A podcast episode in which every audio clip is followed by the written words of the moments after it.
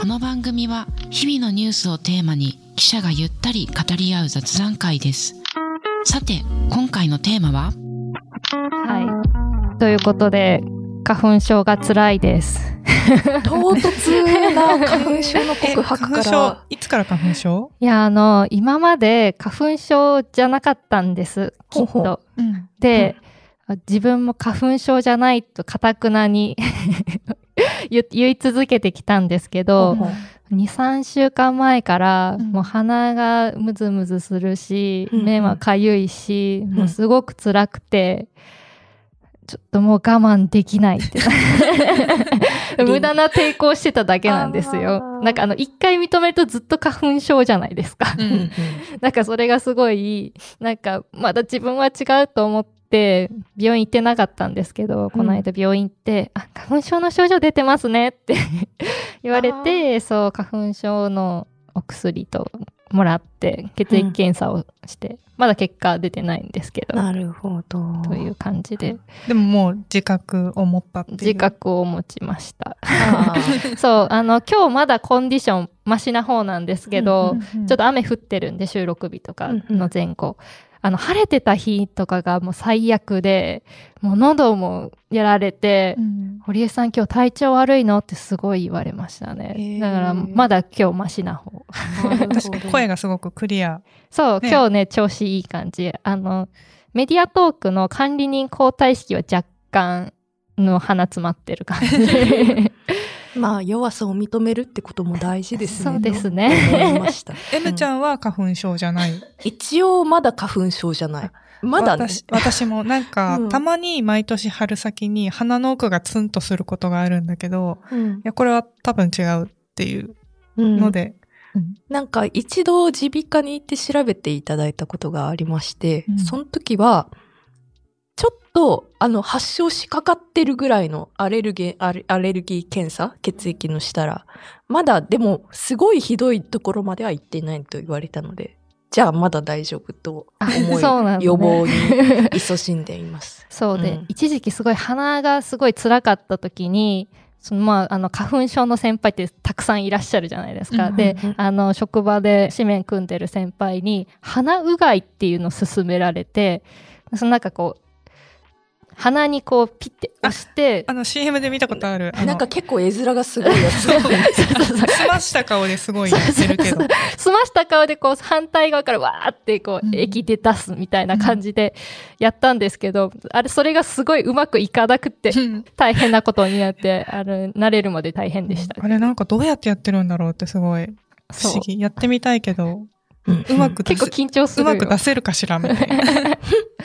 なんかそうすごい喉に逆流してきそうで怖い。そうなんですよ。だから、あーって言いながらやるといいっていう風に説明書には書かれてて。あー右の鼻に入れたら左の鼻の穴から出てくるそうみ、たいなあの。、動画では綺麗に反対側の鼻からこう出てくるんですけど、うまく出てこなかったですね。ああ、まあ人間の体はそんな単純明快な作りじゃないですからね。そう仕方ない。すっきりしたんで、え、あ、効果はあるんだね。もうありましした。なので、割と良かったかなっていう感じですけれども。まあそんなこんなで私はマスクが全然手放せないんですけど、はい。二人はどうですか？マスク個人判断になりましたけど。うーん。どうですか、ナミさん？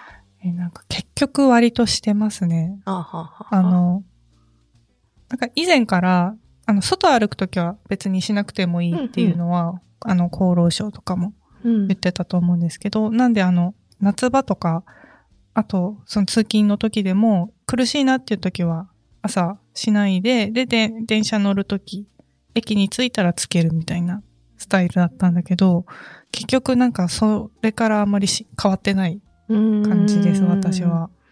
なるほどねね。で、会社もね、うちの会社は、うんまあ一応つけてっていうスタイル。確かに。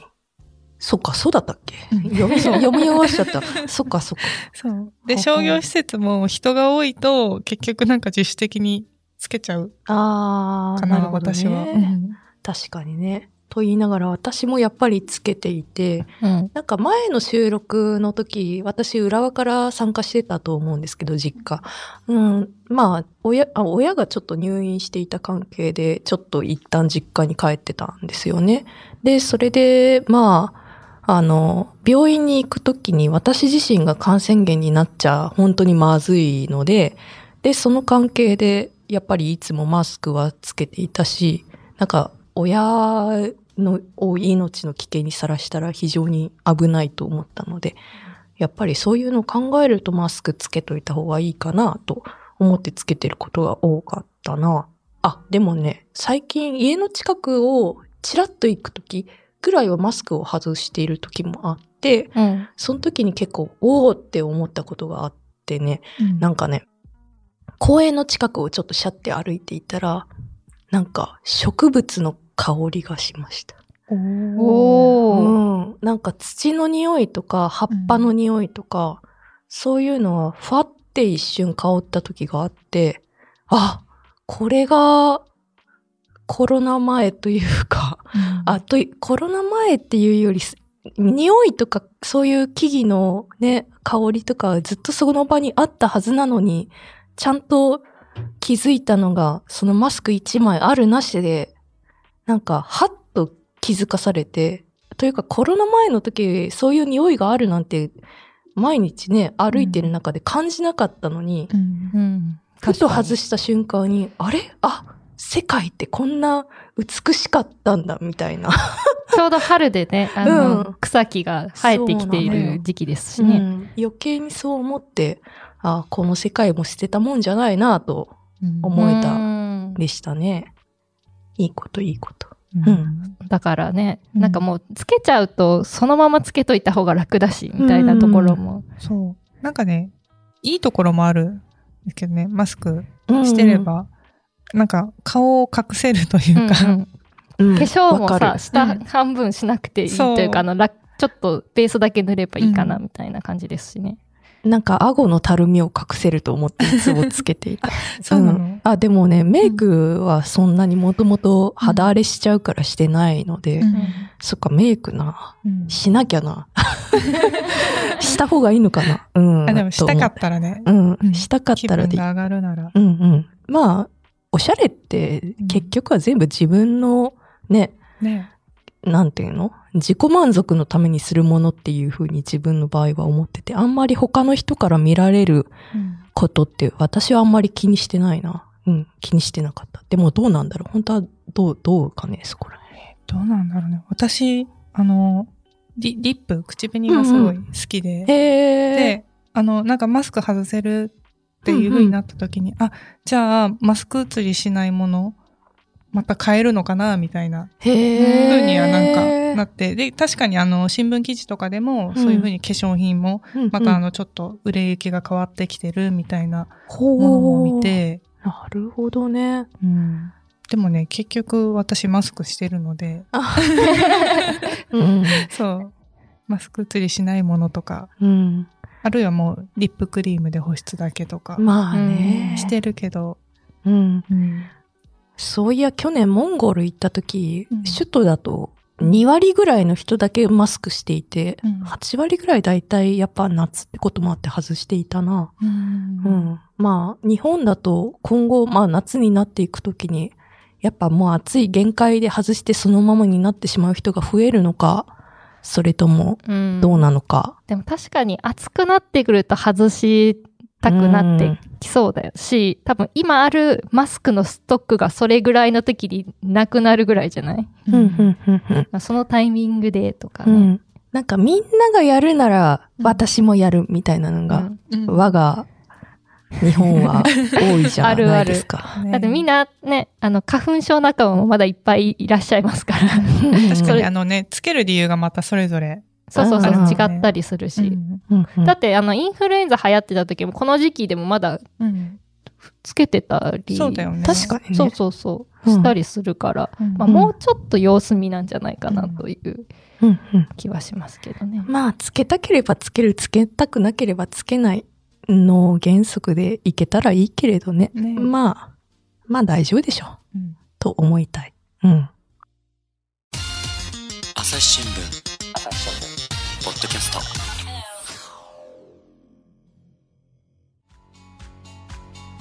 私は朝日新聞歩きき。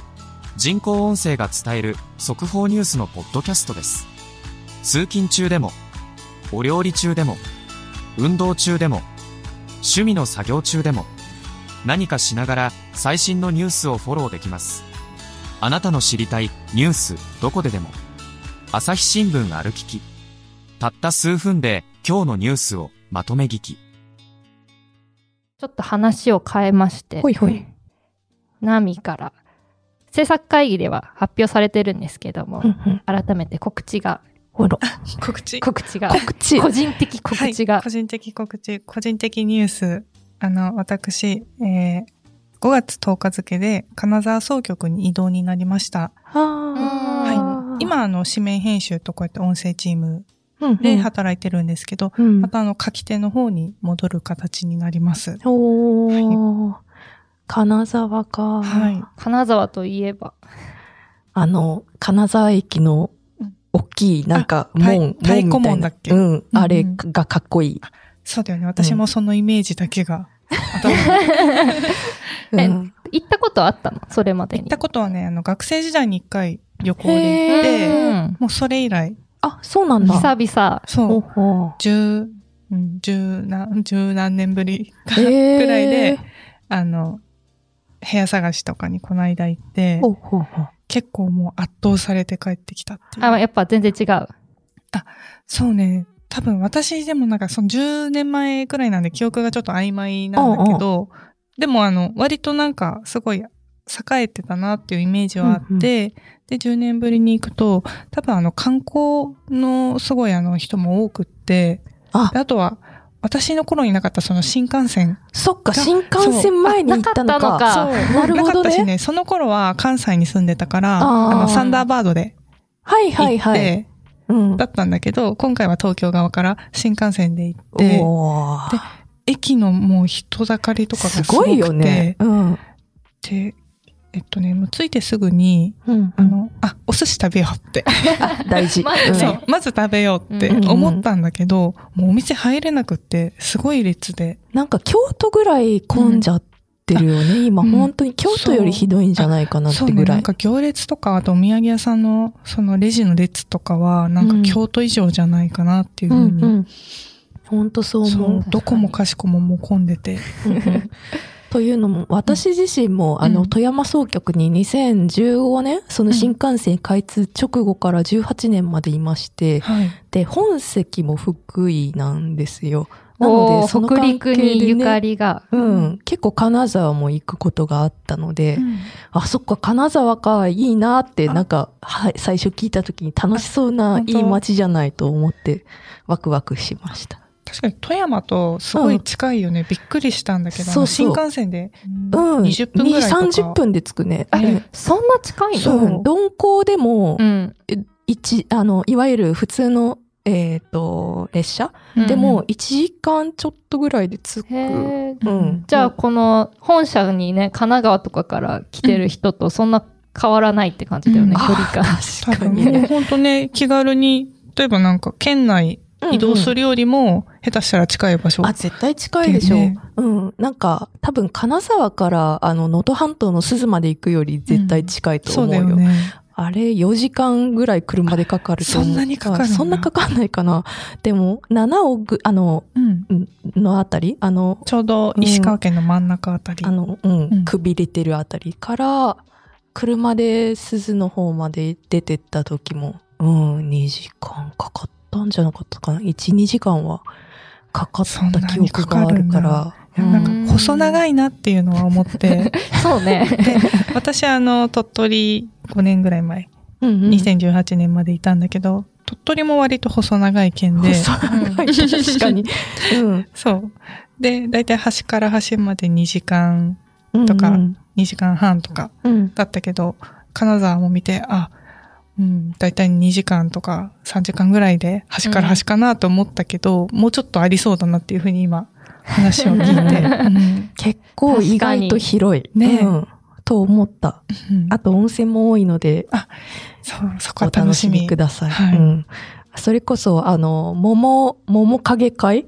の方に出ている影山くんも私が富山にいた時に福井にいて、あの辺りの近隣のうん、同期で温泉に入り、温泉旅行に行き、雪合戦を毎回するみたいな すごい人間で集まってたん結構、だね。うん、北信越だったり、北陸だったりで、何人かで集まることがあって、4、5人ぐらい。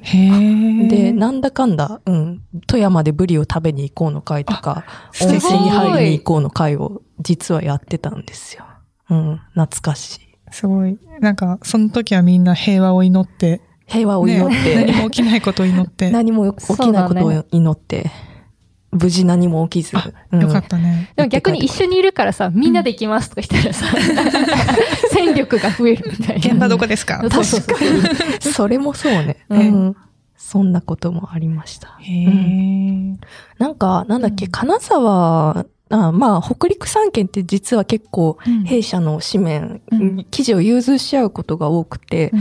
あと、なんだっけ、北陸新時代っていうワッペンがついた企画、あの、連載企画とか、北陸六味っていう、うん。あの、いろんな有名な方、著名人の方に、あの、コラム書いていただいたりとかもしていて、で、例えば西村正彦さんっていう俳優さんとか、あと、上野千鶴子さん。とかも、はい、あの、コラム書いたりされていて、で、それで結構やっぱり骨、骨太な人が多いんだなっていう印象が私の中では結構あったでしたね。なんかか、あの、上野さんが書いていた記事の中で、うんなんか、2022年だからちょうど去年の4月また家事しなくなった男たちへ、上野千鶴子さんもリバウンドっていうあのデジタルのタイトルで配信されている 記事があって、まあ、内閣府が第2回新型コロナウイルス感染症の影響下における生活意識、行動の変化に関する調査なるものを、あの、発表した時の、あの、それを受けたコラムらしいんだけれど、なんかコロナ禍でテテレワーク進んだけれども、実施した人は20%ぐらい、21点、平均21.5%ぐらいで、えっ、と、ただ年収別でなんかそれをね、ちゃんと実施できた人は結構いろいろ見えてくるものがあるねっていうことだったり、さらに、あの、家事育児時間が、あの、男性の場合だと、あの、一旦増えたけれどもまた戻っちゃってリバウンドして、またやらなくなってるっていうことだったりを、あの、書いていらっしゃる記事でした。そういうふうに思うとき、やっぱり結構コロナ、2020年だっけ ?2020 年頃から始まって、未だにマスクどうするみたいな感じやなっているけれど、まあ今はまあ、おおむね終わりかけてはいるけれど、この3年4年で変わったものも変わんなかったものも意外とあったりするんだろうなと、この記事を読んで思ったりもしました。そうね、テレワーク、うんあの、紙面編集も、そのコロナ禍で限界体制の時に、うんうんなんかリモートにしますって言われて、うん紙面編集でリモートってできんの思わなかった？思った、最初。信じられない。家でそんな、組むことなんてできるんですかって。ね、日々その、そうね、その時間で急にニュースが入ってきてバタバタ変えたりとか、うんそういう結構ね、なんだろう、慌ただしく過ごしてるのに、うんああ。そう、うん1分1秒争う時だって、ニュースによってはあるのに、遅延の1秒がみたいな。どうしようとかって。ミスのチェックとかね、そうそうそう結構その打ち間違いしちゃうとか、あとは削り間違いとかを、うん本当に画面だけで気づけるのかっていう。なるほそうどな。。普段我々チェックするときって、うん A3 の用紙にその紙面と同じやつがちょっと縮小版でうんうん印刷されて、まあそれを赤、ダーマトっていうなんか鉛筆の太いやつがあるんですけど、ああ、あれダーマトって言うんだ。そうダーマトってあの、なんか、太い芯の、なんかくるくるしたそう。紐みたいなのがついてる。糸がついてて、糸でピッてあのね、か、あの、色鉛筆みたいなやつでしょ。へー。それをダーマトと言うんですけど、そう我々はそれを使って、まあ、い一行ずつ間違いがないかとか、変な、あの、削りって言ってあの、文章をね、あの、溢れたところを削って、その紙面の中に収めることとかもしてるんですけど、うんその削りが変な削りになってないかとかっていうのを、そのダーマトを使って1行ずつ確認してるんですけど、うんうん。リモートワークだと、それが、まあ、家庭にプリンターある人ある、うん一応できなくはなかったんですけど、うん基本的にはもうみんな画面を見て、うんチェックしてっていう形だったので、結構怖かったよね。うん最初怖かった。へえ。ああ、でもそれ言ったら私も2020年の春に東京に、あの、移動してきて、デジタル編集部あの、いわゆる安田さんとかが、あの、今速報席やってらっしゃるけれど、そういうデジタル上で配信する記事の見出しとか写真とかチェックして配信したり、ヤフーニュースにの載せられるかチェックしたりとか、そういうのをやっていたけれども、なんかね、は、研修一応4月に1週間だけあって、はい、あとはもう全部リモートでお願いしますみたいな感じになり、えー、みたいな。だ、大事。そんな、え、私どうしようみたいな感じですんごい慌てまくって、なんかすごいしんどくなっていた。し気持ち的にね。で、だから、なんか結構いが、それもあったからなのか、なんかま、あんまり皆さん外に出ないじゃない？だから、そういう時だったら自分は外に出ても大丈夫かなと思って結構そ散歩に行ったりなんかお出かけしたり、うん。結構意外とやっていた。そうなんだ。うん。天の弱なんで。本当に私。うん。そうなのよ。そう。でも、そのリモートができるようになって、うん。この電車の通勤がなくなるストレスとか、うんね、そこは大きいよね。そうね。あとは、まあ、あの、スウェットで仕事してるとか。うん。そうそうそう。あと、ちょっとした待ち時間にん料理したりとか、うん、ご飯食べれるね。そう、ご飯食べれるうん。ううんん。とか、そういうね、うんところは、よかったよね。洗濯機回しちゃったりあとか。そうそうそうそうそう う。ん。家事やりつつうんとかができるから、確かにね。そう、子育てしてる人とかは、そのチームスからお子さんの声が聞こえて、あの、あ、登場してきてくれたとかってちょっとほっこりするみたいな。ところもあって。うん。我が社の場合だと結構そういう感じで男性でも育児、やってらっしゃるなっていうのがなんかうんテレワーク中の声とかでわかるみたいなうんこと結構あったよね。うん。それもすごい素敵だなとね思っていた。うん。で、なんか改めてなんかちょっと振り返ると、うんやっぱりそのさっき話した上野さんみたいに骨太の人が多いなって富山にいた時になんとなく思ったことがあって、で、それで、あの、なんだっけ、あの、上野、えっ、と、上野さん自身もなんか結構夫婦別姓についてすごい思ってらっしゃる方だけれども、私自身が取材した中で、あの、塚本京子さんという方がいらっしゃいました。えっ、と、まあ、えー夫婦別姓に関する、あの、訴訟の原告となっておられた方で、で、まあね、すごい、うんいつのお生まれだったっけな。もう亡くなられた方なんですけど、うん、彼女の場合も、あの、もともと学校の先生をされていて、で、もともと家自体も結構大きな旧家の生まれで、その関係で、あの、自分の名字をずっと名乗り続けたいっていうところはあったけれども、結局、あの、まあ、けまあ、お相手の方も自分の名字を名乗りたいから、まあ、ペーパー離婚を繰り返してっていう形で、辛い思いをされていた方で。で、ある時に、まあそういう訴訟の原告やってみませんかっていうお話をい受けて、で、それで訴えを起こして最高裁まで行かれた方なんですけど、本当そういう骨太の人が多いなと思っていました。2019年のに84歳で亡くなられていて、なんか私自身も珍しい名字なので結構この人の考えとかにすごい、ああ、なるほどなって感銘を受けて、いろいろ思わされたりした部分もありました。で、なんかまあ、お子さんもどちら、あの、お相手の名字名乗った人もいれば、あの、その塚本さんのおめ名字を名乗った人もいて、で、会見の中で言われてた中で、あの、300年以上江戸時代の時から続いてきた名字だったのに、明治民法のせいで、亡くなってしまうみたいなことを泣きながらおっしゃってた時があって、なんか伝統って意外と、なんかね、今は夫婦同姓の方が伝統っていう風になっているけれど、本来の伝統とかそういう考えとかも意外と違うんだなというか、ほん、本当に芯を通そうと思ったら、そう、それだけでもないんだなと改めて気づかされたりうん。した部分もありました。え M ちゃんはさ、うん。もしそういう名字変えるか変えないかっていう選択肢があった時うんに変えたいですか、いやー、できれば変えたくないなとも思っていたけれど、うん、どうなんだろうね。まあ、字数、あなんか自覚とかちょっと気にしちゃったりするときはあるから。そうなんだ、今の私の名前非常に生命判断的にはう、ん、バランスがいい、もうめちゃくちゃバランス悪い。あ悪いの？悪いのよ。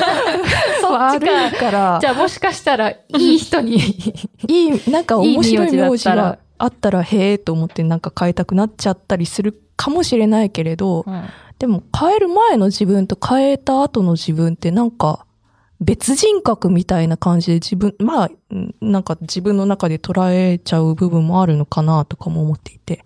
まあでもそれって変えなくても起こる、起こってることではあるけどね。なんか、例えば、うん、実家の家族と向き合ってる自分と、うん。この今みんなで話しているあの会社の同期の中の自分と、同じ部署の中の先輩後輩とかの中の自分と、大学の時の自分とか、ちょっとずつさ、話す声とか、あ話し方とか、あの、どこまで話していいかなとか、考えとか、そこの場では表現できること、伝えられることってやっぱ変わる部分はあるなと、自分自身思っていて、うん。でも、なんか、その、うん、名字を変えることで変わっちゃうのかなって思ったりはするけれど、でも、そんな、どうなんだろうな、なってみないとわかんないっていう感じもあるから、なんとも、イエスともノーとも半然ともつかず、なんか、個人的には別に席も入れないでいいんじゃないのっていうふうには思ったりもするっていうくらい。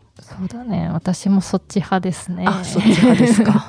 なるほど。そうでも私そもそもその自分の堀江っていう名字が結構気に入ってるというか、うんうんまあ、ずっと使ってるからっていうのもあるけどさ確かに。そうなんかだから変えたくないなと思ってずっとこのね同性、夫婦別姓うん。が主流になる社会になってほしいなと思うけれどね。ね。だって私ずっと M ちゃんって呼ばれ続けてここ30年ぐらい生きてきてるわけよ。実は名前さやかですって言ってもなんか、あれそんな名前だったっけとか さやちゃんって 言われるぐらいの人間だから、確かになんかそれを思うとなんかちょっと寂しいなって思ったりする。で、うん逆に相手に変えさせるっていうのもなんか、その人もさ、だって自分の名字があって生きてきてるわけだから、それもなんか、うん、申し訳ないというか、かわいそうな、あ、かわいそうじゃないな。